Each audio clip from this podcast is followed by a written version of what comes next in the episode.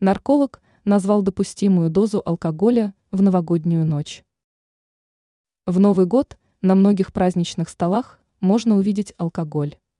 Но тут важно не переборщить с такими напитками, а иначе серьезных последствий не избежать. Все же даже в самых маленьких дозах спиртное наносит ущерб организму. Психиатр-нарколог Андрей Иванов рассказал, сколько алкоголя можно выпить во время праздника, передает IF.